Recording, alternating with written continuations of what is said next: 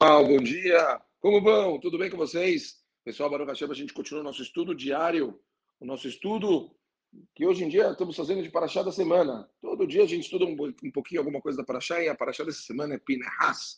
A Paraxá de Pinhas, que conta, é, bom, na verdade fala sobre Hagim, tem muitos assuntos a Paraxá dessa semana, mas tem uma curiosidade. A Paraxá, ela tem o nome de Pinhas, em homenagem, mérito do que Pinhas fez no final da Paraxá da semana passada, a Paraxá de Balak, quando nós vimos que quando Bilam ele percebeu que não tinha mais recursos e ele não tinha mais como conseguir fazer alguma coisa contra Bnei Israel, ele optou, ele teve uma ideia, ele resolveu fazer, pegar uma coisa que poderia ser um ponto fraco de Bnei Israel, colocou mulheres para conseguirem seduzir os homens de Bnei Israel e assim ele fez com que os homens se perdessem e acabassem caindo em em relações proibidas.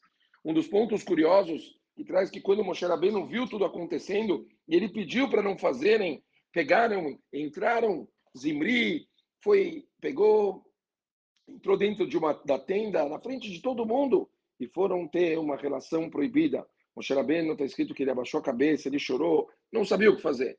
E nessa hora apareceu o Pinhas ben Eleazar e ele perguntou para Moshe Rabbeinu, proibido? Moshe Rabbeinu falou proibido. E ele foi lá, pegou uma lança e matou os dois dentro da tenda.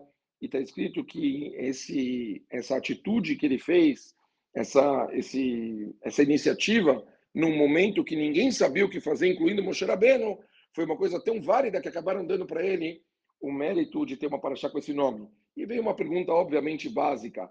Como pode ser então, se Pinhas mostrou uma virtude tão grande se ele mostrou que ele tinha uma capacidade de liderança tão grande, como pode ser que Moshe Rabbeinu escolheu Yoshua Binun como seu líder, o seu sucessor, o líder do povo no lugar dele, se nesse momento a gente não ouviu falar nada de Yoshua Binun? E a gente viu que foi Pinhas que carregou o piano no momento de crise. Por que não chamar Pinhas para ser o sucessor de Moshe Rabbeinu e não Yoshua? E a resposta, ela é conhecida, mas ela é muito forte e serve para dar gás para todo mundo.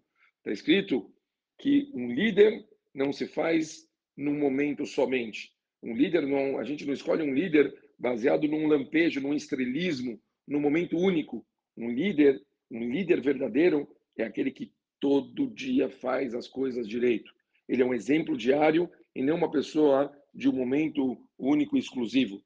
Yoshua Binun talvez não teve um ou outro momento desses de lampejo enquanto eles estavam nos 40 anos no deserto, Porém, está escrito que a constância que ele tinha, o papel que ele exercia de sublíder no povo, fazia com que todos tinham uma segurança absoluta. E isso é muito mais importante do que ter um momento de estrelismo. Não precisamos procurar líderes, não é um cara que ele tem um momento incrível. Líder é um cara que faz todo dia as coisas direito. É um cara que você olha para ele e você fala, nesse cara eu tenho segurança. Esse cara é um cara constante, esse cara é um cara equilibrado, esse cara é um cara que faz as coisas como elas devem ser feitas. Fica a mensagem para todos nós. Todo, todos nós temos potencial de liderança. Basta a gente se acostumar a tentar termos a nossa rotina da melhor forma possível, fazendo tudo o que é esperado das nossas obrigações perante a nossa família, perante os nossos amigos, perante os nossos filhos, perante os nossos pais, perante todos, conseguimos fazer o que é esperado conseguimos lá, vou da Kadosh Baruch trabalhar para Hashem do melhor jeito possível e conseguimos concretizar o nosso papel nesse mundo. Um beijo para todo mundo e a gente continua amanhã. Valeu, pessoal!